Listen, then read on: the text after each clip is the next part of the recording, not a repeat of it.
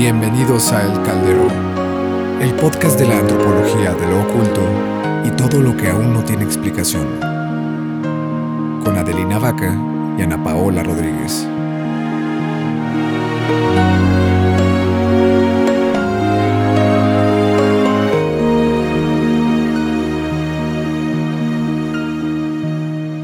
Hola a todos, bienvenidos otra vez al Caldero.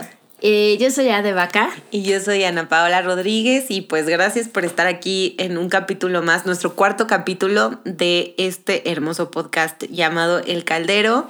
Estábamos justo platicando antes de, de empezar este podcast, queríamos hacer una breve introducción a marzo y al buey de metal. ¿Cómo te está yendo, Ade, con este buey de metal? Mal, mal, muy mal.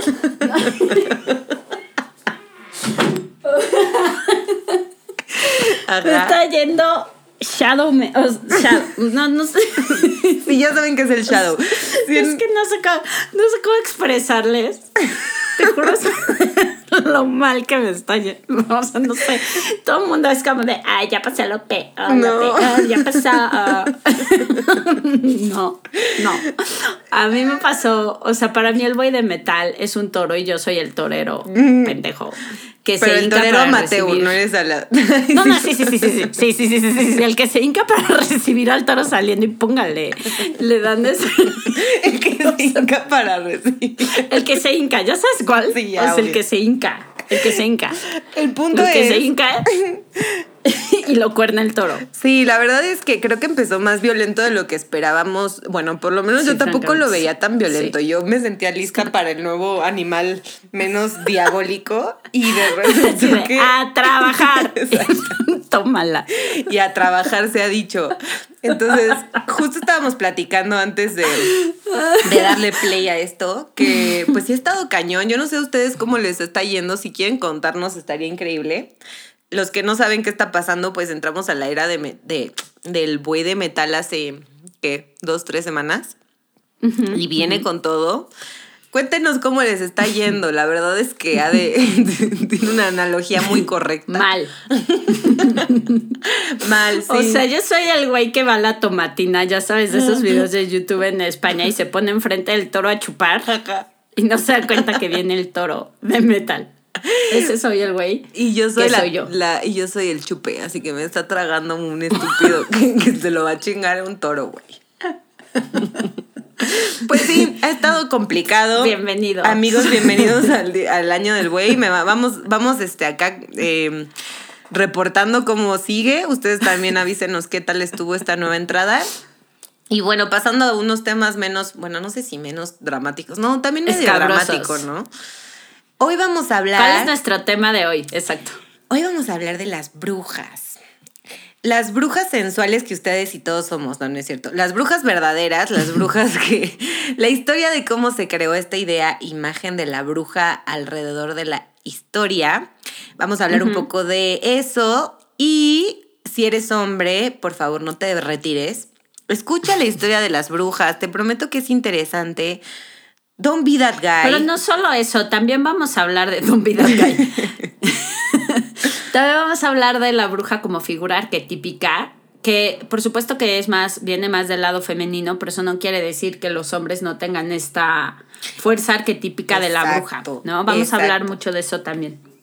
Entonces no te vamos a seguir convenciendo. No te vayas, aprende. Quédate. Ah, quédate. Y pues empecemos a platicar de nuestro tema del día de hoy. Pero bueno, para empezar les vamos a contar que la palabra bruja se asocia inicialmente con magia negra y con el mal. Obviamente, ahorita, este, bueno, como ha sido la historia a través de las eras, a lo mejor ahorita en el tiempo presente, no les voy a decir la fecha, pero hoy que lo están escuchando, a lo mejor bruja ya se relaciona más con un ser sensual y con sus pasiones y poderes más sensuales y ustedes son unas brujas sensuales, pero a lo largo de la historia, obviamente esta imagen se ha asociado con algo súper negativo.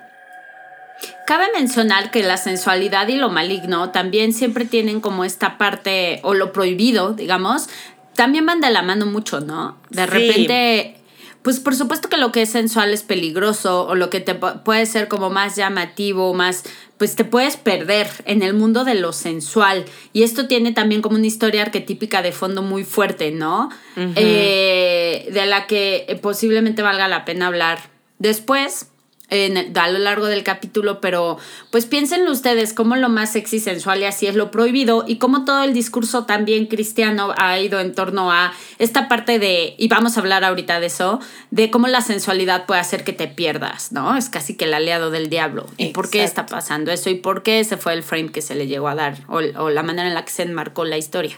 Exacto, y con esto que dice Ade, pues tiene mucho que ver con cómo la imagen tradicional de la bruja ha sido de pues ya sea de una mujer apartada de la sociedad horrible, ya saben, las típicas brujas de Disney eh, horrendas, pero que es esta parte que dice Ade, que se ponían hermosas y guapas para engañar a sus víctimas y esconder su verdadera naturaleza. Entonces esta parte de sensualidad era más hacia agarrar a su presa por el engaño, y pues la gente caía. Pero es interesante esto que dices. Ahora que mencionas lo de Disney, no sé, pensemos por ejemplo la bruja de Blancanieves, como es súper sensual, pero también súper horrible, pero también súper llamativa, pero porque este conocimiento femenino tiene como esa dualidad. Ahorita hablaremos también de eso, ¿no? se me hace interesante ese ejemplo, fíjate. Sí, y de hecho hay muchas brujas, este, bueno, no sé, pero por ejemplo estaba pensando en Maléfica, que también es tipo una hechicera bruja es muy... Maléfica es la de Blancanieves, ¿no? No, Maléfica es la de la Bella Durmiente. La de ah, Blancanieves es la bruja de Blancanieves, no sé cómo se llama, la reina. Y también es como guapa, ¿no? La Maléfica no es guapa, es como verde, pero tiene un cuerpazo. Super hot. o sea, en general las brujas tienen esta analfabeta dualidad. Ok, ok. Como entre hot horrenda y luego ya empezó, obviamente las de antes más, ¿no? Ahorita ya. Te asusta, pero te gusta. Ajá, ahorita ya salió hasta la película de Maléfica, la última, que no creo que hayas visto la live action, que ya es Angelina Jolie. Pero ya sé cuál, sí, sí, es Angelina Jolie, obviamente. Que hay más sensual y peligroso que. Que Angelina Jolie. sí. sí, de verdad, bueno. Y, encarna. Ajá.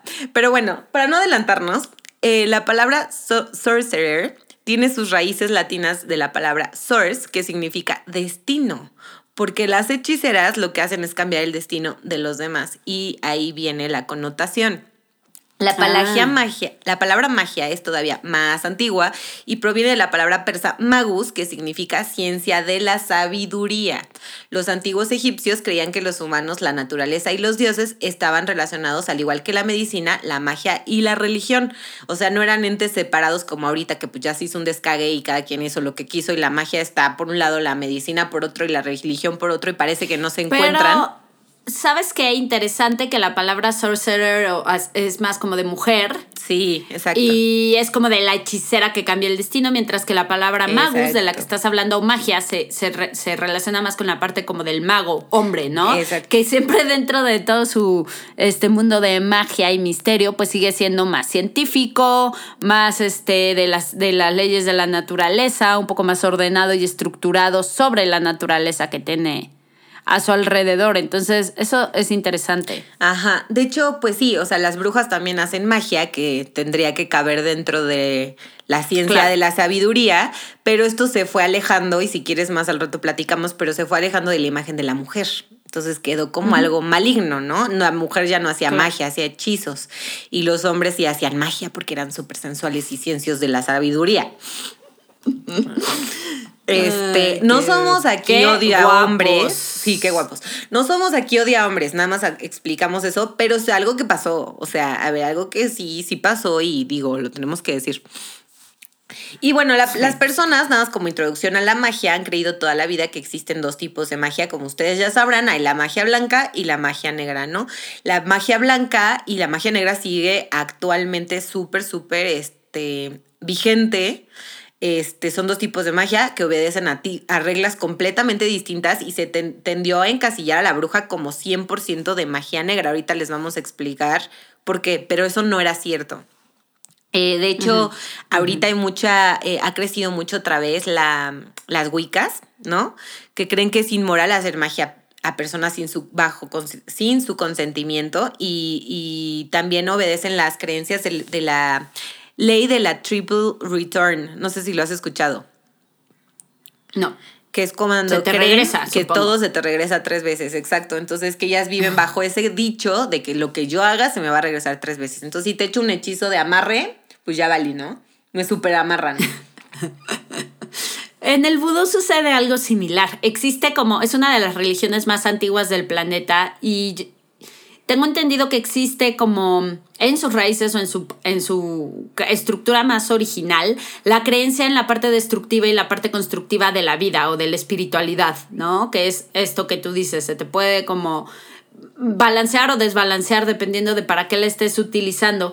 Y tengo entendido que tenían incluso representantes de ambos lados. Cuando tú necesitabas destruir algo porque eh, necesitabas algo nuevo que surgiera en tu vida, pues ibas con la parte destructiva y cuando estabas más en términos de nutrir, crecer, dar amor y paz a todos los seres, pues ibas con la parte como más luminosa o más constructiva. Y eventualmente, pues como el vudú es una religión africana que llegó después a América por medio de los esclavos, pues obviamente se empezó, por obvias razones, los practicantes de dicha religión empezaron a inclinarse mucho por el lado des destructivo, ¿no? Porque sus uh -huh. circunstancias pues no eran para conservarse y nutrirse, sino para destruirse. Y por eso el vudú tiene ahorita también como esa fama de solo la parte negra, destructiva, eh, manipuladora quizá, y, y, y bueno, y a fin de cuentas también tengo entendido que tienen esta parte de que se te regresan las cosas, ¿no? Uh -huh. O que la energía... Eh, la mejor manera en la que yo lo he escuchado explicado es una bruja o un brujo, la energía que maneja, eh, manipula, primero la tiene que poder mantener en su cuerpo. Entonces, no sé, si tú quieres un hechizo de amor, yo tengo que traer esa energía de amor y luego redireccionarla hacia ti o hacia lo que sea, ¿no? Pero es algo que voy a tener en mi cuerpo, mantener dentro de mi propia energía. Entonces, tampoco me conviene estar llamando y manteniendo en mi cuerpo energías demasiado negativas, ¿no? Eh, más que se te regresa, tiene que estar en ti primero. Esa es la manera en la que yo lo he entendido mejor. Qué hermoso. No, pero aparte tiene sentido Gracias. porque luego tratas de hacer. Yo no lo inventé. Bueno, no importa, está, estuvo hermoso como lo dijiste. o sea, también está interesante ahorita que estás diciendo todo esto, como corte comercial. Cuando tratas de hacer hechizos, o, o no le pongas Ajá. la palabra hechizo porque suena muy sensual, pero tratas de hacer o canalizar algo, pues sí es cierto que lo tratas de hacer y lo hemos hecho tú y yo y no funciona porque obviamente tu energía shadow y tú estás tratando de atraer este, no sé, eh, paz, amor y exuberancia a tu vida y de repente tú estás toda sí. shadow. Obviamente pues sí. por eso no funciona el hechizo, ¿estás de acuerdo? Y por eso también da miedo. ¿Sabes que Damon Brandt, que es uno de estos escritores de, este, de libros mágicos y de contacto con no nada más ángeles, sino otras entidades que te pueden ayudar. Por eso de repente dan miedo sus libros para mí. Bueno, miedo en el sentido de eh, respeto, de que no es una enchilada. Porque justo lo que explica es esto. Dice, a ver, si tú no tienes una disciplina mental en la que, digamos que buscas riquezas, Ajá. Incluso creo que él da este ejemplo. Dice que tienen como algunos hechizos para la abundancia. Ponte que necesitas 100 mil pesos, ¿no? Pero tú no tienes la disciplina mental para pedir 100 mil pesos en un estado de abundancia, sino de carencia. Y lo que estás pensando o emitiendo emocionalmente a la hora de hacer un hechizo es, no, necesito 100 mil pesos o, cuántos íbamos a pedir, 100. Eh, necesito 100 mil pesos, necesito, necesito, necesito. Y tu mente no tiene la disciplina de salirse del necesito y de irse a este sentimiento de abundancia de cuando ya los vas a tener. Lo que te llega es la necesidad de los 100 mil pesos. Entonces sí, no solo horror. no consigues 100 mil pesos, sino que de repente chocas y justo te cuesta 100 mil pesos esa madre. Entonces lo que dice Raymond Brandes, a ver, aquí están estos hechizos que antes eran ocultos. Por algo tenías que pasar por ciertos procesos en los que se, te asegurabas de que tu mente tenía la fuerza, no solo de resistir la energía que estás pidiendo, sino de saber lo que estás pidiendo, porque si no, tú no puedes estar en un estado emocional eh, de abundancia, te va a llegar más carencia, ¿no? O sea, porque estás jugando con energía, pero lanzando la señal de necesito 100 mil pesos. Entonces, digamos que es como si fuera una computadora. Le llega la instrucción, necesito 100 mil pesos y es como, perfecto, este güey quiere necesitar otros 100 mil pesos. o sea, la neta es que sí es así de imbécil. O sea, porque incluso hasta para orar tienes que tener las palabras correctas. Por eso en algún Sí, punto sí, la la, verdad, sí, magia fue muy estricta con las palabras que se usaban para los rituales y para los hechizos. Era muy, muy estricta. Ahorita ya no es estricta y está todo el rollo de la magia caos que les recomiendo un, eh, un capítulo episodio de Leyendas Legendarias que habla de eso. Leyendas legendarias, escúchanos. Y este. No se vayan, por favor. no se vayan. Este. Y. Y justo habla que ahorita la magia pues es mucho más abierta, ¿no? Y también por eso ahorita vamos a seguir hablando de eso, pero este antes era yo creo que muy estricta también porque las palabras son súper importantes y tenían como unos rituales súper súper estrictos, pero muy muy muy, por eso era tipo Tienes que conseguir sangre de cordero que haya nacido hace tres días y después cortarle la cara a una nueva. virgen en la luna nueva. Y después, o sea, porque tenías que, como la gente es así, somos medio tarados, teníamos que estar vibrando tal cual en cierta potential que se hacía así. Pero para seguir un poco con la historia de las brujas, esto tiene sentido porque viene de la magia, ¿no? O sea, todo esto que estamos hablando viene un poco Ajá, de la sí, teoría de sí, la magia. Por eso se los estamos De que se te regresan las cosas, por eso empezamos con eso. Exacto. Y las brujas lo tienen súper, súper claro. Pero bueno, regresando a los orígenes Háblanos de de, la los bruja. oráculos. Ah, Ajá. justo a eso voy.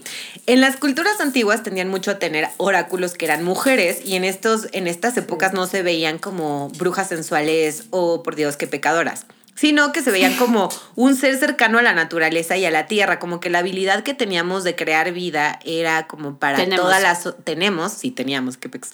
Tenemos este era una habilidad que decían que tenía una conexión especial con la tierra y nos daba poderes para, para leer símbolos y mensajes de la naturaleza como el poder de las plantas, de los cristales, que ahorita se está recuperando mucho incluso de las cartas, todo este como Sí. poder eh, Intuitivo. intuitivo, Natural. sí, natural, intuitivo y también como predictivo, incluso hasta para leer el futuro, como que se le relacionaba antes a las mujeres, ahorita lo estamos recuperando, pero antes decían, obvio, esta tipa crea vida, obvio, tiene ahí un pex con la naturaleza, o sea, es lógico, vamos a ponerlas a ser oráculos. En la antigua Grecia eh, había un grupo de mujeres llamadas Tesali y se hicieron súper notorias en esa época.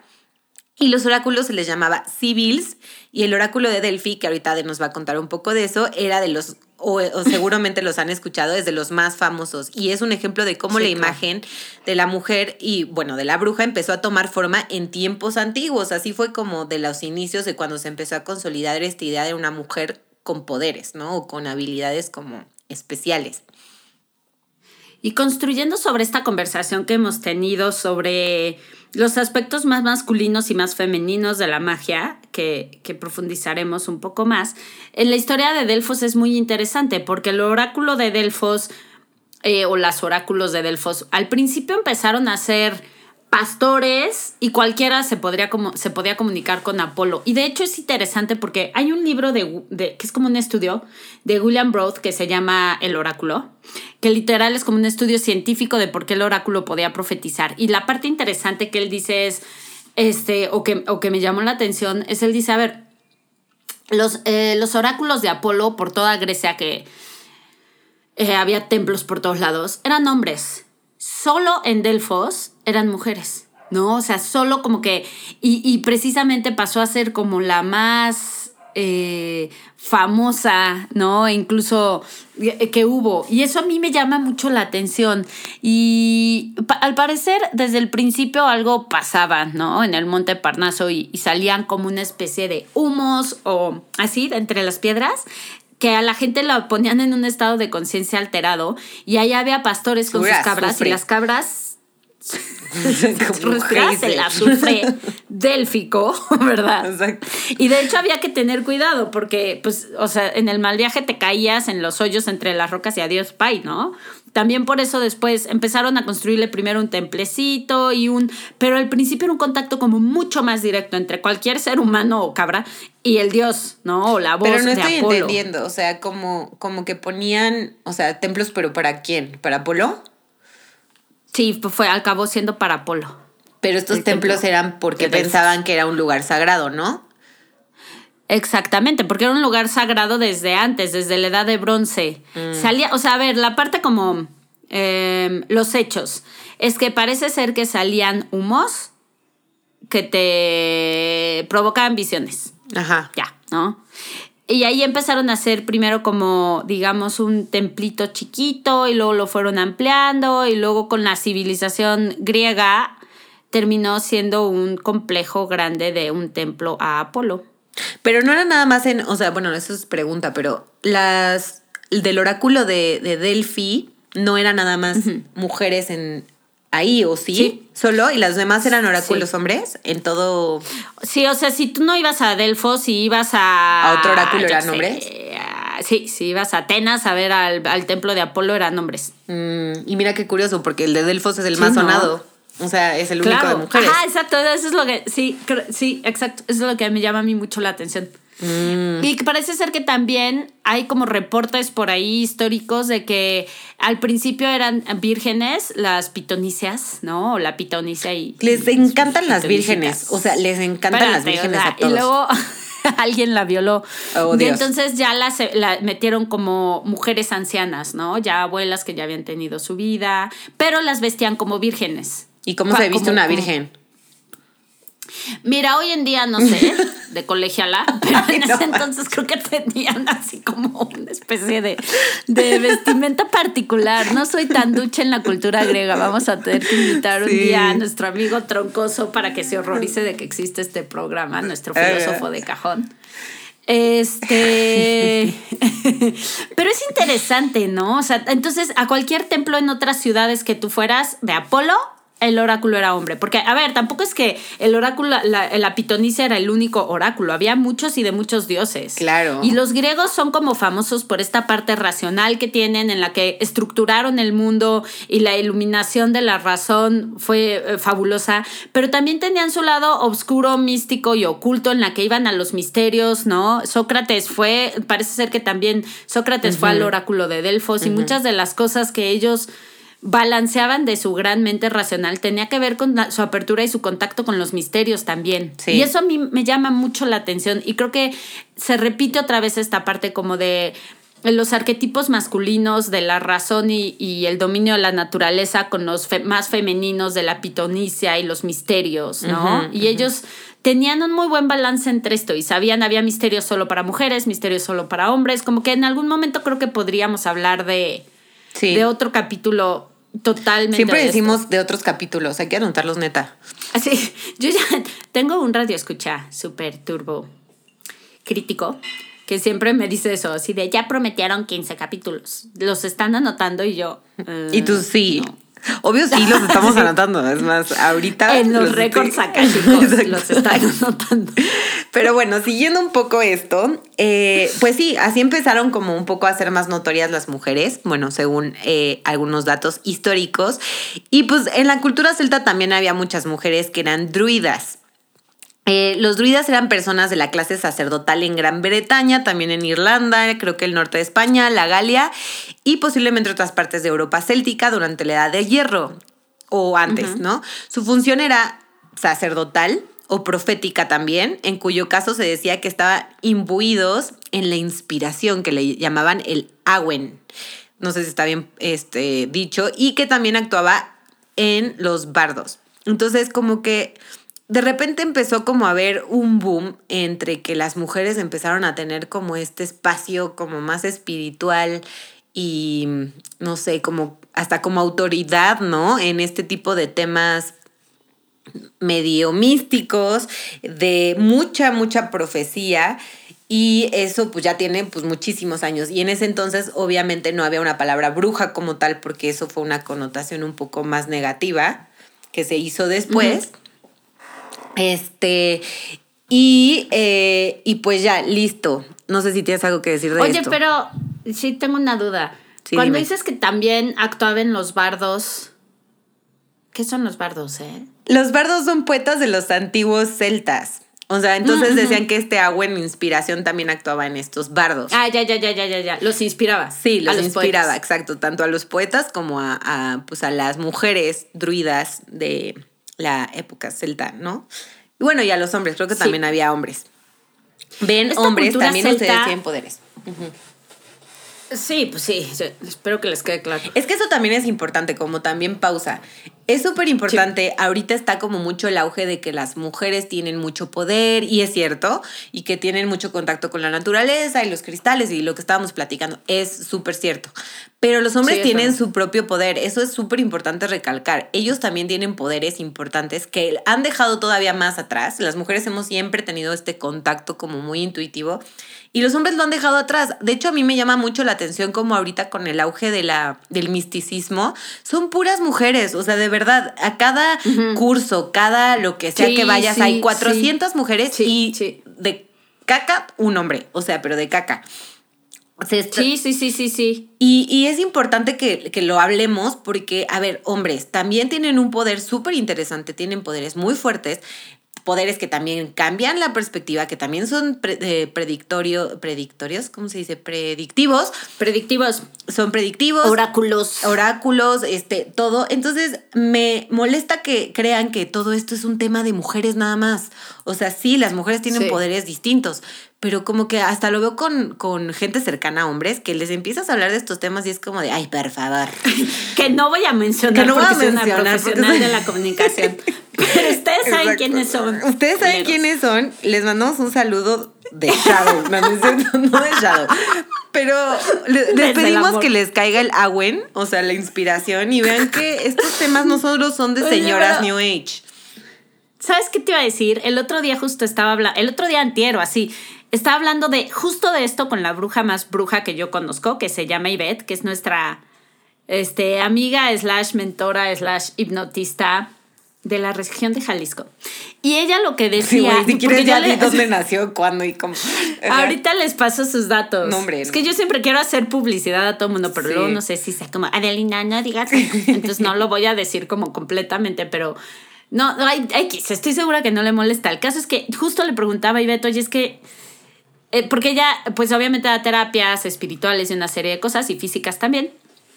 Y lo que me decía era, pues que ella veía que cuando las mujeres trabajaban mucho, creo que platiqué contigo de esto también, de- decía cuando las mujeres trabajan mucho como su lado espiritual y su lado, ¿no? Este, intuitivo y su contacto con la naturaleza, etcétera, y se trabajan mucho a sí mismas y empiezan a superar bloqueos y traumas y lo que quieras.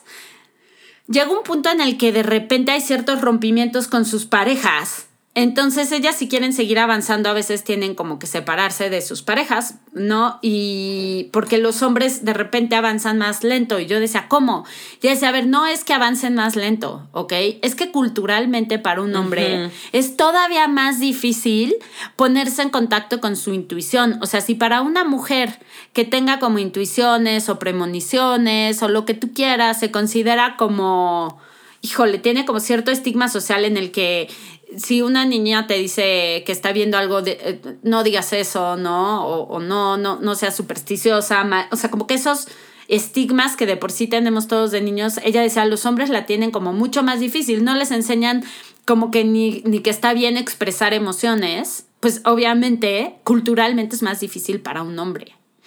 Y recuerdo también unos como pláticas que, que tuve con un amigo tibetano, un amigo tibetano que decía que, eh, que, la- que en ciertas culturas budistas decían que la mujer es la que empieza el camino a la iluminación y que casi siempre son ellas las que jalan a los hombres, pero que una vez que el hombre se compromete, ellos lo hacían como más rápido, generalmente. O sea, por temas culturales, ¿sabes? Por los bloqueos que tiene cada quien, no porque uno sea más poderoso o más sensual y lo que quieras. Más sensual y prohibido.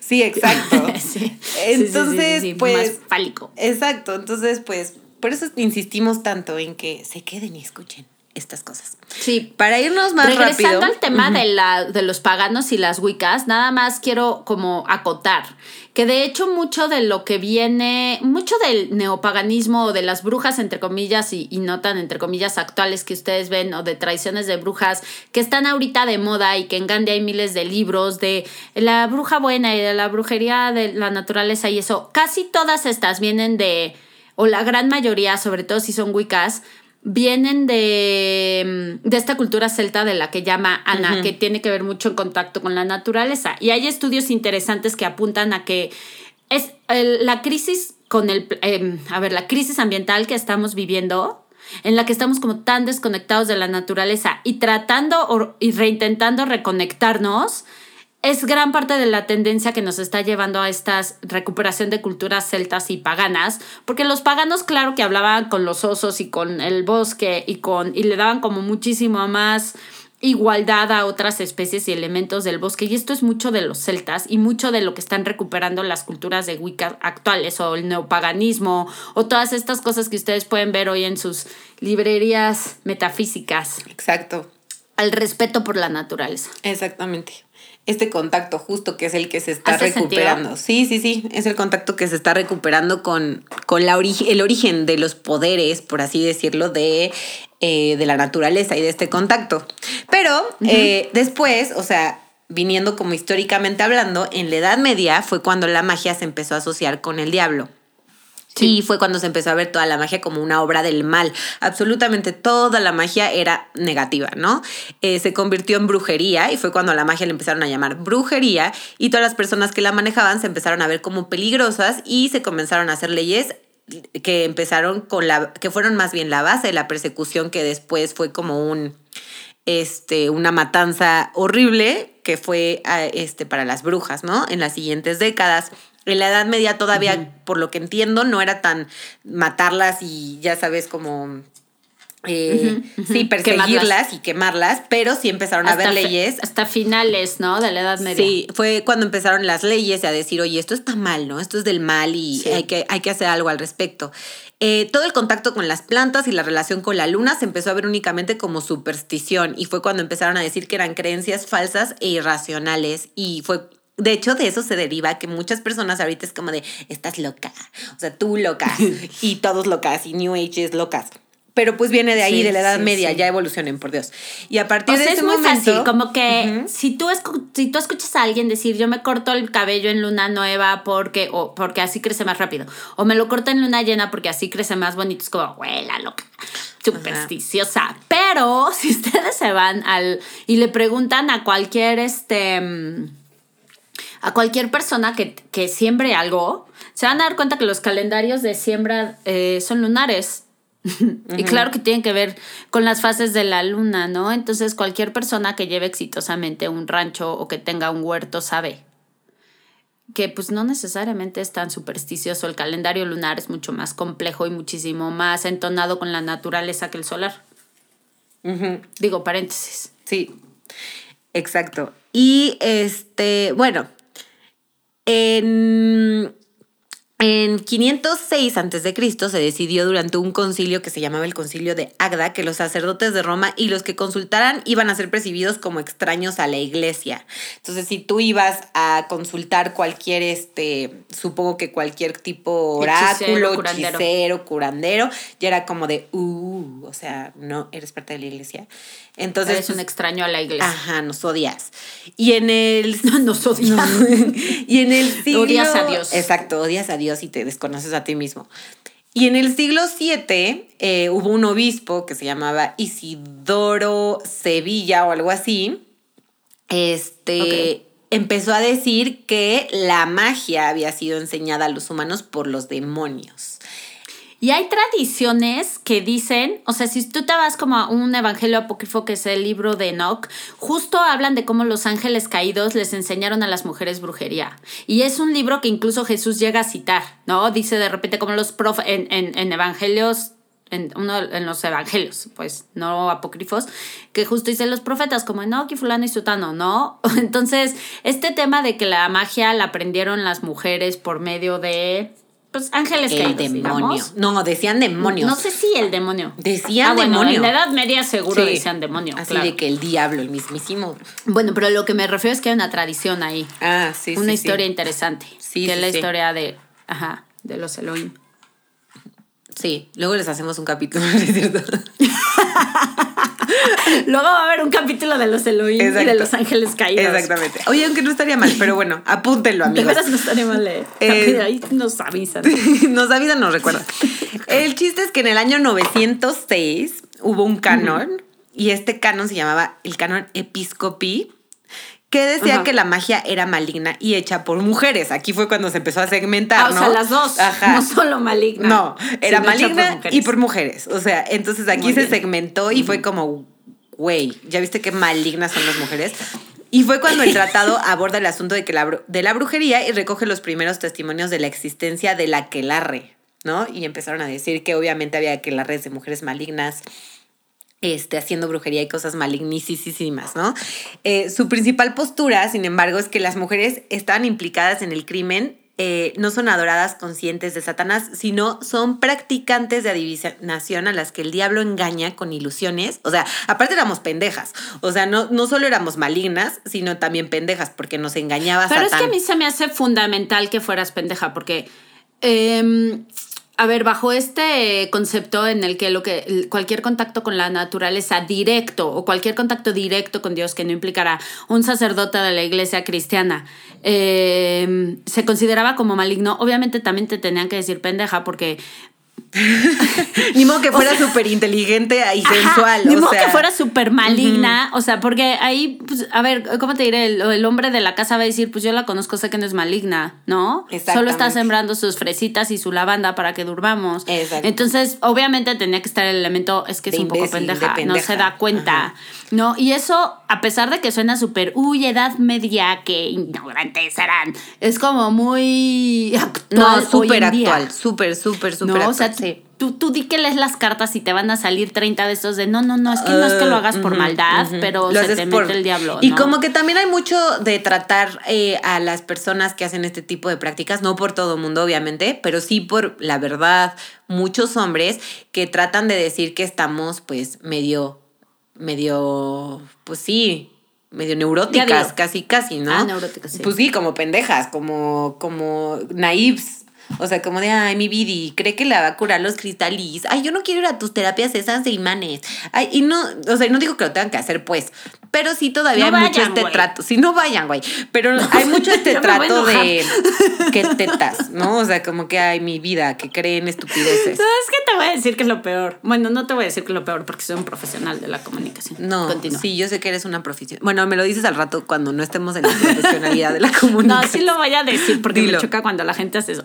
Pero lo peor es, please no sean este, o bueno, sí seanlo, ya, cada quien está donde, donde quiere estar, pero... o Me sea, encanta cómo tratas de, de tu dualidad con tu autoridad y tu Estoy, libre estoy albedrío. validando conmigo mismo y con mi público imaginado, pero, o sea, es que en mi experiencia personal, personal, hay una doble postura frente a este tipo de terapias, como en las que es muy común burlarse de ellas hasta que las necesitas. Claro. ¿Sabes? O sea, como que, ay, ya sé, ustedes y sus hierbas, pero no te dé un poquito de tos porque me puedes hacer un tecito de hierbas. Ajá, ajá. O no te duela la cabeza la porque, ay, sóbame aquí. A ver, el sobar es una práctica muchísimo más mágica de lo que parece. O sea, sobar a alguien sí, viene de las Sí, chamanas, o sea, de las culturas claro. latinas, de las curanderas. Sobar es una sí. cosa súper mágica. Entonces, hasta cuando sea como de, me duele mi cabecita, me sobas, todo eso implica como esta sabiduría ancestral slash mágica, Intuitiva. slash intuitiva, que pues tienen no solo las mujeres, repito, los hombres también, sí más territorio de mujeres, pero los hombres también tienen muchísimo, muchísimo poder. Regresando un poco a lo del canon episcopi, cuando decían que estábamos imbéciles, pues decían que nos disfraza, que, que el diablo se disfrazaba de El la diablo. diosa Diana. ¿No?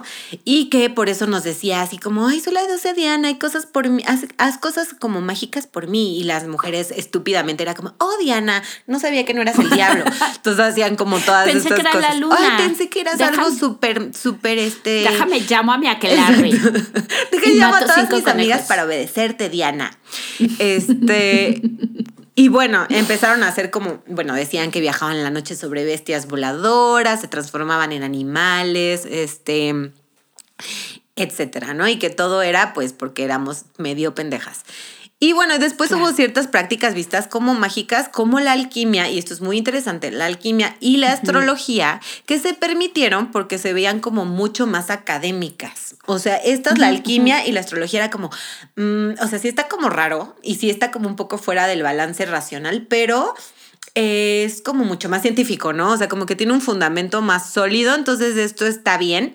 Y lo utilizaron los hombres. Entonces la mayoría de los alquimistas y, y de los astrólogos en ese tiempo eran hombres y se les permitía usar estas prácticas sin ningún problema. Era como de, ay, sí, obvio, es súper científico, úsalo. y como eres hombre y no ahí eres maligno... sí no te dijo Diana. No, porque ahí no, te dijo Diana. Ahí te lo dijo el padre de la sabiduría, obvio. Eh, para el siglo XVI, la iglesia ya oficialmente reconoció. ¿Para el siglo VI? Sí, el siglo VI. Ya la iglesia oficialmente reconoció la brujería como una práctica peligrosa, más allá de la superstición. Ya no era solo de, ay, qué tonta, sino que era como, güey, qué diabólica. O sea, esto está muy heavy. Este, en 1233 hubo un decreto por el Papa Gregorio IX, acuérdense, fue el Papa Gregorio IX quien declaró que había ceremonias bajo la influencia del diablo. Y este. Y este decreto que se llamaba Boxing Rama fue una de, de, una de serie de llamadas que hizo Gregorio IX para las cruzadas contra los herejes. O sea, ahí empezaron a ponerse Ah, encima violentas. fue las propaganda. cosas. Sí, sí, sí, sí, sí. Fue propaganda para que se empezara ya la violencia. la guerra. Sí, para la Sí. guerra, tal cual. Muy bien. Eh, cuando Está pasaban cosas buenas, ya obviamente todo bajo el dominio de la iglesia, ya, ya estábamos 100% cat- en el mundo católico. eh, cuando había cosas buenas decían, fue un milagro, ¿no? Este, fue Dios Padre. Y cuando pasaban O la cosas... Virgen. Sí, o la Virgen. Y cuando pasaban cosas malas, eran brujería. ¿No? Entonces, sobre todo si había algo inexplicable. Y en ese entonces había millones de cosas inexplicables. No era tan avanzada la tecnología ni la, lo que conocemos hoy en día. Entonces, todo lo que pasaba así de que llovió cuando no tenía que llover, oh Dios, es brujería. Este, se incendió Ajá. algo y nadie sabía por qué, o es brujería. Y todo esto empezó a tomarse como, pues muy seriamente porque ahora se veía en todas partes. Ya no era como que era algo aislado que pasaba en el bosque, sino que la brujería estaba latente todo el tiempo.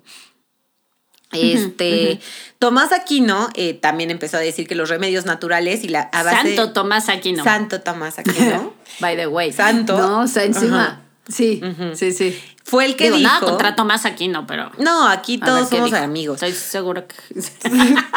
Somos amigos de todos, pero pues sí dijo que los remedios naturales a base de plantas eran inútiles y trabajo de los demonios. Entonces imagínense todo esto desarrollo que se había mantenido por años, de tanta observación, de tanta gente que observó plantas, el clima, eh, todo esto que tenía que ver con la curación, sobre todo, ahí fue como a la basura, exacto. Todo eso es del Y demonio. sabes qué? Hay algunas mediums, este. con- de- que vienen de tradiciones católicas eh, que lamentan mucho este hecho, el que todo Claro. el tema de todo el contacto con las hierbas y eso, porque incluso un poco es como si la iglesia católica se hubiera dado un eh, Sí, un tiro. en el pie. Ujú, ujú. Porque lo que dicen, no sé, por ejemplo, Mary Ann Wikowski o Winowski, que es una mujer muy famosa que ve fantasmas. Ella dice que se frustra mucho porque pues los católicos tratamos de resolver todo o con agua bendita Sí. o ya si se pone muy heavy la cosa, el exorcista. Pero es como de 0 a 100. No sé Sí, si me sí, entiendes, o sea, 100%, 100%. eh, ella lo que dice es como, a ver, de, de agua bendita al exorcista hay un mundo de diferencia de problemas. en donde, en donde, güey. Si pasaste de darte una bendición más- que te vaya bien a Ajá, sáquenle el ajá, demonio de la O sea, panza. no hay intermedios. Y eso como que puede ser muy dañino porque ella eh, comenta que muchos de sus clientes, ella tiene tradición italiana, es americana, pero su familia es italiana. Y ella lo que dice es, a ver, em, antes era como tradición de la iglesia católica, no nada más tener agua bendita, sino tener sal exorcizada, tener este aceite de oliva bendito, como una serie de herramientas que estaban más cercanas a este mundo de las hierbas y la naturaleza y que tenían diversas funciones. ¿no? Que tenían, o sea, y ahorita nada más es como la unción de los enfermos, el aceite, ¿no? Agua bendita y bye. Y de hecho, ella dice es que ahí nos están quitando mucho a los católicos herramientas que podrían ayudarnos. O sea, entonces es como si no pudieras tener control sobre tu vida eh, paranormal, por decirlo de alguna manera. Es como un tiro que la Iglesia Católica se dio. No, y además súper monopolizado, ¿no? Porque el único que lo Eh, puede sí, mantener es un padre. No, no, tú no puedes bendecir el agua, tú no puedes Mm. No, bueno, hacer claro. un exorcismo, que yo no digo que necesites práctica y conocimiento, pero el punto es que Sí, no, se hizo- no hagan exorcismos. Por favor, no hagan un exorcismo. Eh, menos si no saben cómo. Este, pero el punto es que se hizo súper, como dice Ade, algo súper, súper, este difícil de conseguir, o sea, muy difícil y muy monopolizado y si tenías un pedo, pues, o si no ibas con el padre, pues a ver cómo te arreglabas. O en una enfermedad incluso, ¿no? Claro. Este... Ah, bueno, y en 1932 el Papa Juan XXII escribió un documento llamado Super Ilius Specula, donde decía que la brujería era ya 100% herejía y todos los sospechosos de la brujería ahora serían sentenciados por la Inquisición. Entonces empieza Oye, a pero ser me más llama la. Porque lo que, lo que, o sea, la historia como la estoy escuchando, como la estás contando, digo, no sé, es pregunta, ¿eh? Pero pareciera que va de, ay, es una superstición Sí, súper inocua. sí, ¿Quién sí, le hace daño pensar que, ah, güey, esto es lo más satánico que he visto? Y luego otra vez, no, no, no, pero no es cierto, es herejía. Sí. A ver, si es herejía es falso, ¿no? Pienso yo. O sea, si es herejía es porque no existe y no es cierto. Sí. Y no se hace hereje. O sea, si yo te digo que Dios es azul y eso es una herejía, es porque es una estupidez lo que estoy diciendo. Entonces no es tampoco que tendría que ser demoníaco. Pues es que Pero de eran unos repente- con- o sea, había como una contradicción, como tú dices, era, por un lado eres una eso. demonia y por el otro Sí. lado estás pendeja, ¿no? Eh, pero de todas Entonces, formas te voy a perseguir porque es peligroso lo que estás haciendo y te voy a matar. Es como. O con, condescendencia y miedo. O, No sé qué tanto lo hayan tomado como herejía, como superstición. O sea, sí venían de una rama o más bien de un espacio en el que dijeron, güey, pinches locas. O locos, porque también había brujos, nada más que mataron a más mujeres. Este, y después fue cuando empezaron a decir, no manches, esto está súper, súper peligroso. Exacto, claro. Entonces ahí fue cuando dijeron, no solo es peligroso, sino que tenemos que erradicarlo y empezar a sentenciar a la gente a la Inquisición. De hecho, el primer este, trial oficial fue en Francia de brujería y ocurrió un 29 de octubre de mil no- 1390. Este... Y esto inspiró, como que fue la inspiración para empezar la práctica o más bien la creación de los demonologistas, que ya lo habíamos platicado, que eran los expertos en la ciencia del diablo, que eran los que que sabían mucho del diablo y, y la fregada. Estos, estos demonologistas empezaron a publicar libros en Europa, logrando que las personas se sintieran aterradas de las brujas. Entonces los demonologistas fueron como los principales eh, enemigos de, de las brujas, porque empezaron a... a- La paradoja aquí, por la fecha que tú me estás dando, como 1300 y cacho, estaba la peste negra. Entonces yo no sé si también el miedo generaba nuevas supersticiones contra las brujas. Entonces la misma superstición contra una bruja te llevaba a, a, pues sí, a, a generar estos juicios peligrosos, quemarlas o matarlas. Sí, claro. Pero en contra de la superstición. Es como muy paradójico. Sí, sí, sí, No sí. sé si haya como ahí algún, no sé, o sea, lo estoy diciendo al aire, no sé si haya ahí como algún vínculo con este tema de la pandemia de ese entonces, no de la de ahorita, ¿no? De 1300 cacho, o sea, en la que también por eso empezaron a perseguir mucho judío, a las brujas, ¿no? ¿Estará relacionado? Puede ser. Digo, más bien, les prometo que voy a averiguar. Se me hace que ha de haber alguna relación ahí entre como que el colapso de la sociedad y echarle la No, culpa a sí, todo sí, mundo. sí. Obviamente la gente no sabía cómo explicar, que era lo- un poco lo que platicábamos, ¿no? Que no sabía explicar muchas cosas. Entonces, pues, dentro de estas cosas inexplicables, ya no le llamaban superstición a la brujería. Era como la brujería es del demonio, el demonio sí existe porque la iglesia católica lo dice. Entonces, no es una superstición, es una realidad. Sí es real Claro. que hay demonios y sí es real que eso fue culpa de un demonio, ¿no? Y estuvo mal. Claro. Y fue cuando, y de hecho fue cuando empezaron como todas estas persecuciones bien, bien heavies en el Renacimiento, cuando se reconoce oficialmente la brujería como un crimen castigado con muerte. Este, y entonces ya se empezó a reducir un, cri- un crimen perseguido tanto por la iglesia como por el Estado. Entonces ya todo el mundo te estaba persiguiendo. Este, la Iglesia Católica empezó a pensar que las almas de las brujas pertenecían, ya pertenecían al diablo y este, todo lo que hacían era en su nombre. Entonces, así, si te comías un bolillo en la mañana, era en nombre del demonio, ¿no? y tu cafecito y tu concha en nombre del mismo demonio. Y después las mujeres, las mujeres obviamente fueron súper targeteadas. Un dato que se me hace increíble es que el 80% de las acusaciones sí fueron hacia las mujeres. Hubo un inquisidor súper heavy que se llamaba Henrik Kramer, que estaba convencido de que las personas estaban ignorando una epidemia de brujas en Alemania. O sea, literal lo puso como una epidemia y publicó un libro que es muy famoso que se llama Maleus Maleficarum. Sí. Que influyó los siglos siguientes, ¿no? De cómo se tenía que este, tratar a las brujas. Este es el tratado más importante que se ha publicado en el contexto de persecución de brujas en el Renacimiento. El martillo de las brujas. Martillo de las brujas. Sí, sabes que estoy casi segura que en este libro vienen anécdotas interesantes porque las puedes ver como a través del ojo del momento, ¿sabes?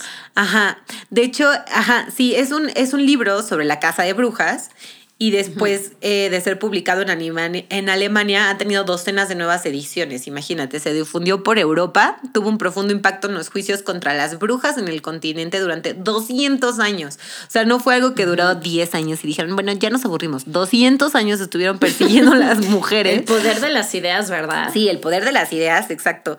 Y esta obra es súper notoria porque se usó muchísimo en el periodo de la histeria por la casa de las brujas, ¿no? Que alcanza su máxima expresión desde mediados del siglo XVI eh, hasta mediados del siglo XVII. Eh, en la parte, creo que tres de este como tratado, está raro porque es cuando empiezan a detectar los, los métodos para detectar y enjuiciar y sentenciar o destruir brujas, ¿no? Este, decían que la tortura en la detección de brujas era vista como algo natural. Si el brujo o bruja no confesaba, voluntariamente su culpa, la tortura era aplicada como un incentivo para hacerlo. Fue cuando dijeron, si no confiesan, lo torturas, ¿no? O sea, lo que sea que, que Lo cual ahí es donde yo me pregunto por qué eso no era pecado. Y ser bruja ah, excomunión. Pues, pues, no sé. O sea, porque están locos. Porque, porque que estaban bien salvajes. O sea, querían torturar gente. Era como de, ¿eres bruja? No, tortúrala. Entonces, obviamente, la gente, pues, confesaba bajo tortura, como ha pasado en miles de, o sea, de lugares. Obviamente, si te están pues arrancando un dedo, pues ya dices que si eres bruja. Y este, y también los jueces eran instruidos para engañar al acusado de ser necesario y les prometían misericordia por confesión. Entonces los hacían ah, confesar. gracias. Ajá, era como de, güey, te voy a arrancar el dedo. No, por favor, confiesa que eres bruja, no te va a pasar nada. Bueno, soy bruja, jajaja, lo sabía, mátala. O sea, eran, la neta, estaba cañón. no, yo me, ¿no crees que la misericordia por la confesión también es como de, pero Dios te va a perdonar? Ajá. Después de que te Sí, también, también. Y te van, no, y creo que según yo también era misericordia, tipo, bueno, no te vamos a matar. Ah, o sea, según yo, también era como ese, bueno, nivel, no lo sé, ¿eh? Haremos un patrón. Este, luego investigamos. Pero era súper cañón porque básicamente todo lo que necesitabas para ser perseguido por brujería es que hubiera dos personas distintas que te acusaran. O sea, si llega tu ex A y tu ex B y te odian los dos y te acusan de brujería, ya con eso era suficiente para que te torturaran. y obviamente la gente se empezó a... Sí, o si digamos yo quiero tu, no sé, tu vecina de un lado soy yo y la vecina de otro lado es no sé quién y nos queremos repartir tu propiedad. Sí, pues, claro, en términos menos modernos así sucedía. Este, o si le habías visto feo a un niño, ¿no? Que la gente empezó a ver brujería en todas partes. Esto es una realidad también. Era como de, ay, esta señora me vio feo, bruja. Ay, a mi hijo también, bruja, ¿no? Entonces ya, ya habías valido madres. Si habías tenido un día de la fregada como Ade y yo esta semana, ya, súper brujas. O sea, ya nos hubieran acusado toda nuestra familia y amigos de brujería de mal de ojo. de mal de ojo. mal de ojo horrible con todo el mundo. Exacto. Y también estaba todo esto de las marcas del diablo en el cuerpo, ¿no? Entonces, si tenías un ah, lunar, una marca de nacimiento, un rasguñito, si tu gato te había rasguñado la cara un día antes, ya, te acusaban como. No, porque aparte déjame, te digo que te quemaban a ti y al gato. Ah, claro, por supuesto que el gato no se salvaba, o sea, te quemaban a ti y al gato. Sí, hubo, hubo quemas de gatos. Sí, sí, sí, de hecho fue por ahí de la peste, ¿no? Ajá, que quemaban mucho los gatos porque se veían como símbolo de la peste, que llevaban peste. de, la, de las brujas y la peste se hacía peor porque pues, los gatos comían las ratas que efectivamente llevaban la peste. Ajá. De hecho, que era. vean. O sea, empezó como se volvió la. O sea, la gente se volvió loca. O sea, y empezaron a acusar de que hay mucha lluvia, lo que les platicaba. No, envenenaste el agua. Eh, oye, vives lejos de la sociedad bruja, ¿no? Y entonces también hay mucho el arquetipo de la mujer escondida en el bosque. Este, Ajá, si no te quieres casar, bruja. Eh, si curas a alguien, bruja. Y si no lo curas, bruja. O sea, todo era de bruja. Literal, si curabas a un ser Claro. humano de, de alguna enfermedad, te, te, pues, te Este. Ahora estamos hablando principalmente de, de- de Europa, ¿no? Sí, sí, sí, esto fue en Europa. De hecho, en Alemania hubo 30 mil personas quemadas, acusadas de brujería al nivel del que se, de que había escasez de leña. O sea, imagínate, de tanta quema que hubo. Y hubo aldeas completas que se quedaron únicamente con una mujer sobreviviente. De que acusaron a tantas mujeres como pudieron. Eh, y muchas mujeres acusadas eran mujeres solteras de mayor edad. Que obviamente era como, oh, ¿qué más bruja puede ser del diablo? Yo ya hubiera valido madrísimos. Sí, aparte porque mayor de edad en la edad media era de 16. No, o sea, mayor de edad era yo. O sea, No, nosotros sabes, éramos como de viejas, ¿Cómo este- tienes 37 años, vieja anciana? Brujería. No, pues es que neta, literal ahí pasando de los 14 ya eras eh, mujer adulta empoderada y a los 20 ya eras tercera edad, ¿estás de acuerdo? O sea, Mujer adulta empoderada. mujer adulta empoderada con siete hijos. Este. Y pues obviamente eran Ay, mujeres por obvias razones y vivían afuera de la sociedad en el bosque y no estaban casadas con un güey al que le tenían que servir sopita. Obviamente lo que hacían era observar mucho, entonces estas mujeres tenían mucho conocimiento de herbolaria y de poderes Ajá, curativos. ajá, Entonces, bueno, súper exponenciaba. Oye, que por cierto, esta es una de las partes como un poco anti. No sé cómo decirlo, pero. em, es como una de las partes como eh, que actualmente son un poco como, ay, no sé, como que te estás imaginando un chingo y de repente te encuentras con que realmente herbolaria es brujería. O sea, a mí me ha pasado y los mismos como tratados de brujas que más actuales o guías como de Wiccas que he leído, al final pues hay un libro interesante que se llama Del regreso del neopaganismo y de las Wiccas Ajá. en el que justo están hablando de, de como que toda la labor antropológica que hicieron para ir a investigar estas comunidades de brujas. Y decían, es que es un poco anticlimático porque pues lo que hacen es herbolaria. ¿Ya me entiendes? O sea, eh, tienen hierbas Pues sí. para dormir, hablan con los animales, se comunican con la, o sea, van al agua y, o sea, es un poco como que esta, este mito que tú dices de la imagen de la sensualidad y el trato con el diablo, y cuando vas con una bruja de verdad, es como de, ah, pues tiene imanes y la banda. Exacto. Para que no te Pues es que así era, básicamente. O sea, no era como que neta tuvieran este poderes de manifestar, este, bueno, tal vez algunas sí. Pero No, pues seguro pues sí. cosas como tan cotidianas que ahorita ya se normalizaron porque ya se abrió la mente de los seres humanos, pero eso era brujería. Y la información. Y la información, exacto. Sí. Entonces todo eso era brujería. Y también otra cuestión es que en ese entonces la medicina estaba súper en territorio de hombres. Entonces, si una mujer se metía en ese territorio y decía, oye, curé a alguien o te dio un chochito de, de hierba o bla, era como, güey, ya viste a la maligna en el territorio de hombres haciendo cosas que no le tocan. Entonces, también por eso. De hecho, pues como tú sabes, históricamente las mujeres han sido curadoras. O sea, incluso al día de hoy, ¿no? El embarazo y el parto son ex- eran exclusivamente dominios de las mujeres. Bueno, el parto obvio sí, pero me refiero más en temas de, de cuidado. Parteras. De parteras, exacto. Sí. El conocimiento se pasaba a las mujeres de boca en boca. Este, todo este tipo de conocimiento y del nacimiento hacía mucho un target perfecto a las parteras. Era como, eres partera, eres bruja, luego entonces te matamos. Y la Inquisición empezó también a targetear mucho a estas parteras, imagínate. Entonces ya no podías ni siquiera tener a alguien que te ayudara a tener a alguien a un, en un Está parto está porque te este, mataban. cañón. O sea, estaba Sí. muy, muy heavy, o sea, se, se volvió una locura. Sí. Este. Y decía, de hecho, el Maleus Maleficarum, que les estaba platicando, que no había nadie que hiciera más daño a la iglesia católica como las parteras. O sea, que las parteras eran como lo más de lo más maligno. O sea, nadie le hacía más daño a la iglesia católica que una partera. Ajá. Exacto. que porque eran súper malignas. Sí. Y luego, este, llega la ilustración, pasemos a la ilustración y triunfa la razón y la gente dice, oh, cuánta razón y cuánto este, conocimiento tenemos. Y eh, el universo se comenzó a explicar bajo una razón y una lógica, ¿no? Como tú sabrás, Ade. Y pues ya se empezó a vivir la brujería como una superstición de again. O sea, nunca ganaba. ¿Eras una imbécil supersticiosa o eras una maligna diabólica? o sea, y entonces ahí en la ilustración como que ya empezaron a decir, bueno, o sea, sí, no está chido, pero es una superstición. Ya no es necesario arrancarle los dedos a la gente si hace algún tipo de cosa rara. No se hace un poco exagerado. Exacto. ¿verdad? Ya no, ajá. La reacción. Exacto, tal vez estuvo muy, muy violento. eh, solo digamos que están locas y ya, ¿va? De hecho, en mil no- 1735 se proclama una cosa que se llamaba el Witchcraft Act, que decía que era un delito declarar que alguien podría practicar brujería o adivinación. Entonces ya, si estabas acusando a tu vecina de brujería, era un delito.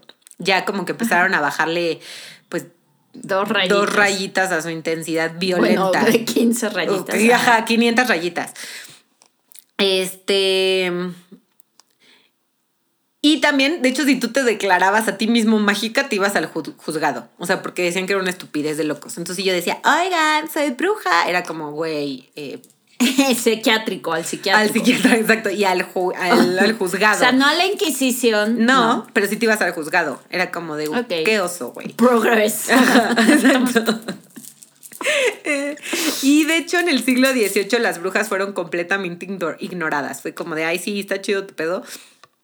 Eh, una cosa que hay que decir que estamos platicando Ade y yo el otro día es que pues esta matanza de brujas hasta hace poco se veía como, ay, matanza de brujas. Pero la neta es que fue un genocidio contra las mujeres. Y es algo que pues hay que sí tener en cuenta. O sea, sí hubo un genocidio muy, muy heavy, muy, muy fuerte. No sé cuánta gente se murió en ese entonces. Casi todas mujeres. Entonces no nada más hay que verlo como de, ay, bueno, se equivocaron.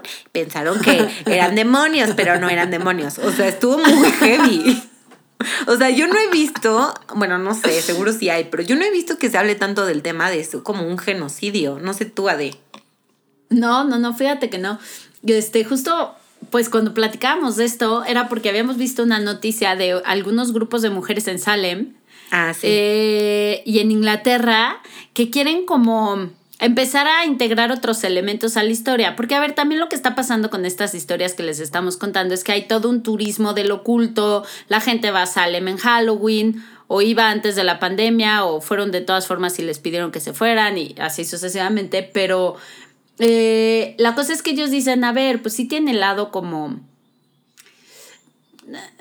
¿Cómo llamarle? Eh, estereotípico, Sí. ¿no? De las brujas. Pero también fue una persecución sí.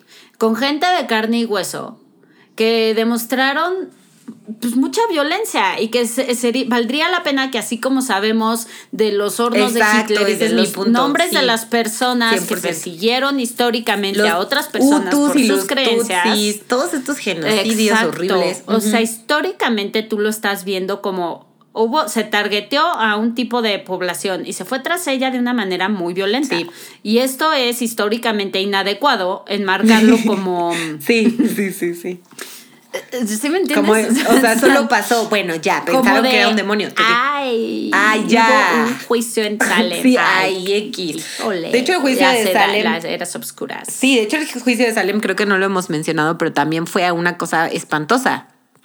O sea, el juicio de Salem es, este, ¿cómo era de? Que había tres mujeres que fueron acusadas así random por cosas como cuestiones personales, como de que a una no le caía Por la de la hija otra. de un. Era la hija de un. ¿Cómo se llama? Un reverendo. No se dice padre. Ajá. La hija de un reverendo acusó tres, ¿no? Sí, como que acusó Aquí- a tres tipas. Y de Sí. esas tipas, pues se fueron al estrado acusadas por esta brujería. Y eh, por lo que entiendo, una tipa de esas tres la cagó y dijo pura estupidez y la sentenciaron. Pero es que, a ver, hay que ponerlo como en su contexto justo. La que la cagó, entre comillas, era una esclava. Y las otras dos eran mujeres libres. Claro. ¿Me entiendes? Sí. Entonces, este, pues acusan a una esclava de ser bruja. Vamos a verlo. Punto número uno. Está bien tener esclavos, pero está mal que ese esclavo utilice su conocimiento intuitivo en contra de la persona que lo está esclavizando. ¿O no? Punto número dos, ya es claro que se la van a llevar, a este, que ya se la cargó el payaso a la esclava, ¿no? Ya que es claro que te cargó el payaso, pues no te llevas a las otras dos mujeres libres contigo. O sea, no digo que esté bien, Pues no que, sé. ella- que, o sea, que en el realidad- testimonio de esta mujer haya como embarrado a las otras dos. Pero lo que yo pienso es eh, que justo el tema de la brujería trae mucho, para mí, trae mucho a relucir la doble moral que puede tener una sociedad. O sea, ya sin acusar a uno o a otro, pero esta doble moral en la que la esclavitud es algo permitido y normal, pero el que una persona utilice su conocimiento intuitivo para defenderse no está visto como algo bueno y normal. No, sí, obvio, natural. porque aparte acuérdate que les encantaba como de, claro que no, lo primero que van a hacer es mentir, obvio, sí son brujas. Hasta dicen que había este, esta prueba, ¿te acuerdas de que las aventaban al mar y si no salían, si salían eran brujas y si no salían, ups, no eran brujas, ¿te acuerdas? De esa Ajá. turbojalada, o sea, sí, o sea, era como que, Total que- si estabas acusado de, de brujería era como de, uy, o sea, estaba muy cañón Adiós. comprobar que no eras Es un una poco bruja. como si te acusan de loco, ¿no? Sí, pues O sea, sí, como estas loca, historias de los, de los psiquiátricos en los que está loco. No, te juro que no estoy loco. Mira cómo se pone la loca. No, sí. O sea, como que en qué momento Sí, vas a si te tachan de loca, nunca vas a dejar de ser la loca. Punto, fin. No, en el manicomio, si te meten en un psiquiátrico, pues ya, o sea, Exacto. a ver cómo se vas a salir. Y Si tu palabra no tiene ningún peso. Exacto. Y de hecho, pues lo cañón es que a partir de eso que pasó de ese juicio tan famoso de Salem, es que pues de ahí empezaron como todo mundo a decir, ah, me choca de bruja. Entonces empezaron todo el mundo a acusarse por cuestiones personales, como los aburridos de una mini pueblo que estaban.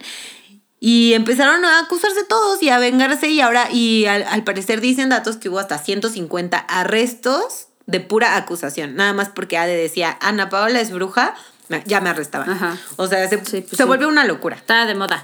Sí. Sí. Pero bueno, regresando ya para no hacerles el cuento tan largo y regresar a la actualidad, el, estábamos platicando que en el siglo XVIII las brujas pues ya se ignoraron completamente y hasta el XIX, hasta el siglo XIX se empezó a potenciar la imaginación, el romance y los sentimientos y es cuando se empezó otra vez como a voy a repetir la palabra, pero a romantizar la parte de la noche oscura, los misterios, los monstruos. Entonces otra vez como que eso se volvió, sí medio de morbo, pero con un toque más elegante, no nada más así de que el mismísimo demonio. Este, la gente se empezaba a preguntar qué otras cosas ocultas existían que no se estaban tomando en cuenta.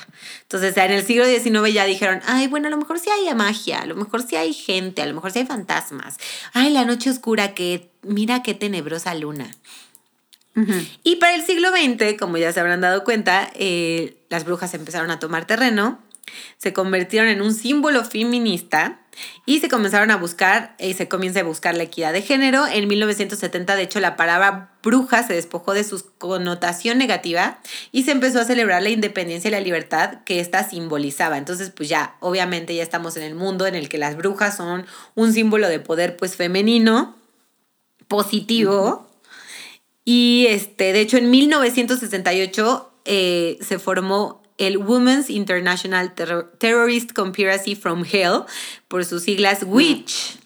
Y se armaron de calderos y sombreros, eh, hicieron un hechizo enfrente del New York Stock Exchange. Y al día siguiente se cayó cinco puntos, ¿no? Este es como un dato que se tiene de esta como, no sé qué es, si es como, si le dicen una organización, una asociación, pero es obviamente feminista. Una Este, aquelarre. Sí, una aquelarre. Y se formaron en Estados Unidos durante 1968 y 1969. Y pues empieza a ser como un importante como auge para formar el desarrollo del feminismo socialista que tenemos pues ahorita ya mucho más anclado, ¿no? Que antes. Ajá. Obviamente, ahorita todavía, as we speak, todavía hay casa de brujas. En Saudi Arabia eh, tienen una, una cosa que es antibrujas, una como política religiosa. Ajá. Y todavía se pena de muerte a la brujería. Este, en estos tiempos. A finales del siglo XX, pues ya se identifica a la bruja como que estábamos tuneando con la naturaleza, el neopaganismo comenzó a tomar popularidad otra vez, por eso ya todas podemos tener cristales, leer el tarot, este, sin ser quemadas y vistas como antes más. De hecho, yo diría que hasta hace cinco años todavía era como, ay, ¿qué es eso? Estás loca. Yo lo diría porque lo viví con el tarot cuando no estaba tan tan de moda, era como de, ay, como muy supersticioso, como raro. Y ahorita ya es súper común y la verdad que bueno porque ya la gente lo aceptó. De hecho, ahorita. O sea, incluso del diablo, Ana, a mí me tocó escuchar. Sí, sí, sí. A mí también me tocó, ¿eh? Así como. Que te dijeran que, que, que. Sí, sí, sí. era del diablo. Sí, que me dejaran aguas benditas en mi cuarto, ¿verdad? Este, cosas del estilo. y de repente, pues, boom, doterra, aceites esenciales, boom, las cartas bonitas y poderosas, los péndulos nice, ya sabes, o sea, todo esto que se empezó a hacer como la nueva moda bruja pues empezó a aceptar y ya no es mala, ya está hasta cool y sensual. Este, de hecho. A ver, hay una como. Hay una parte. Hay un libro que se llama El alfabeto contra la diosa, que yo soy muy, muy fan. Yo creo que ha sido como de las libros que más me ha ayudado a pensar diferente.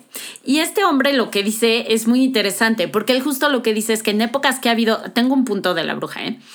eh que en épocas que ha habido como más, eh, que la población está un poco más alfabetizada, y que empieza a haber leyes, desde que empieza a haber leyes, empiezan empieza a haber un pensamiento más masculino. Masculino en términos a ver, de valores y arquetípico, y ahorita vamos a hablar de eso, y que cuando ha habido más como predominancia de las imágenes o la población es un poco más analfabeta, se vuelve como un poco más femenino.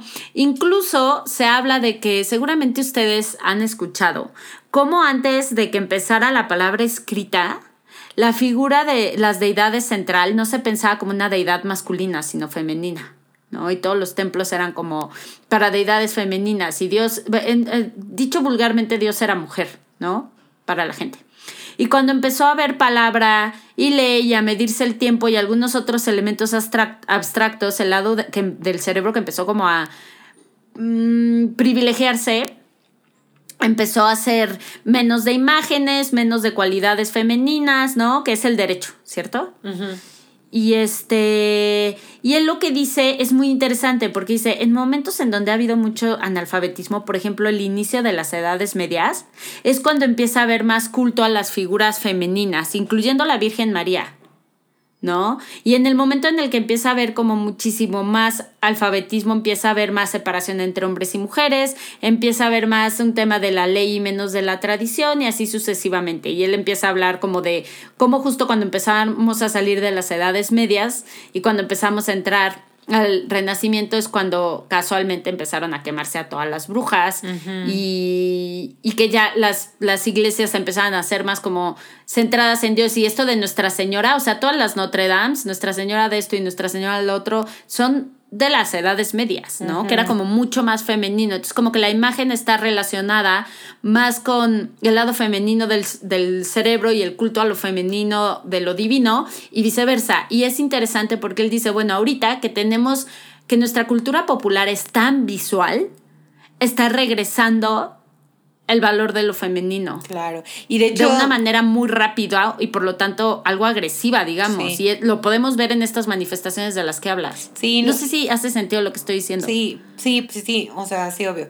Y también, por ejemplo, este regreso, todo lo que está pasando que dice, de que pues estamos regresando como a estas como cosas más femeninas y por femeninas no es meramente sexual, de sexo femenino, sino también característica femenina que tiene que ver mucho también con el tema de la calidad de vida, ¿no? Como preocuparnos por el planeta, como preocuparnos por los demás, como darnos cuenta de cosas que...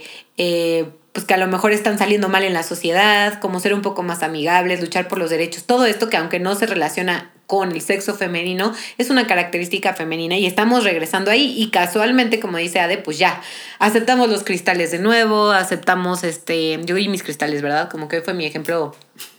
Pero bueno, las mil cosas que están pasando y de hecho las Wiccas están empezando a tener más poder derivado de todo esto, eh, que son las Wiccas, son como brujas que, persiguen y veneran a la naturaleza, ellas son eh, magia blanca 100%.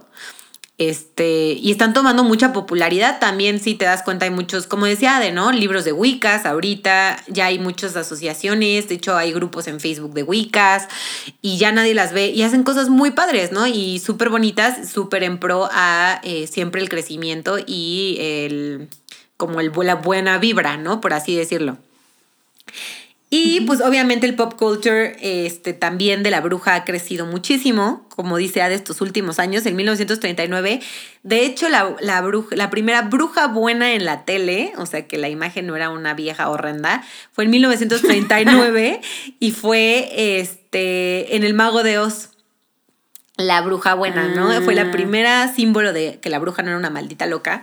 Y en 1960, la serie Hechizada, que seguro la han visto, que a mí me gustaba muchísimo, este, también, ¿no? Él empezó a dar como muchísimo empuje a las brujas, otra vez ya no eran malas, eran buenas y hasta interesantes y hasta, pues, cotidianas, ¿no? Como Hechizada, vivía en su casa y era una bruja. Y en 1990, bueno, el boom de la brujería, Sabrina, Charmed, Buffy, La Casa Vampiros, este, no sé, salieron 800 mil cosas en relación a la brujería y a la magia en el buen sentido. Este, yo a mí me encantaba Charmed. Este, Y Sabrina. Digo, ahorita Sabrina ya es maligna otra vez, pero bueno, en ese entonces era buen vibrosa. Pues dual, digamos, ¿no? Pues maligna que, pues, que luego encuentra. Ay, si no la han visto, véanla. Es un desmadre de culturas y ideologías rarísimo. Ah, ¿te refieres a que después metieron paganos y eso? Pues sí y que Jécate, y primero veneraban a Satán y luego la Jécate, como que dijeron, ups, estamos cayendo en el renacimiento, mm, mm, hagámoslo moderno. Algo raro pasó. Jécate, o sea, algo así muy raro, pero el punto es que también salió Hermione Granger, ¿no? Que fue una de las brujas más famosas y poderosas de, esa, de los noventas de esa tirada. Ajá, y ya no eran mujeres viejas y monstruosas, sino eran pues, personajes complejos que luchaban, ¿no? Por la desigualdad. Ya no era solo una vieja guapísima, sensual, este, engañando a los pobres inocentes, o una bruja loca horrible en el bosque, sino que eras una mujer de poder. Y pues básicamente esa es la historia en resumen, aunque fue un capítulo bastante largo, pero ese es el resumen de lo que ha estado pasando pues con la historia de las brujas. Muy bien. Y este, pues bueno, el siguiente capítulo platicaremos más como de los aspectos no tanto históricos, sino más simbólicos y arquetípicos de las brujas. O incluso como de la magia. Y de la magia, ¿no? O sea, también los magos con su varita, este, no sé, las capas. Varitas mágicas, calderos, ¿no? Sí, para el mago en el tarot, la sacerdotisa, la triple manifestación de la diosa, es decir, todo el lado más simbólico. Exactamente. De lo que es pues, una bruja. Exactamente. Y pues ese fue nuestro capítulo del día de hoy. Vayan a esparcir la palabra de la bruja y nos vemos en el siguiente capítulo de El Caldero. Muchas gracias por escucharnos y ya saben, créannos todo o no nos crean nada. Adiós.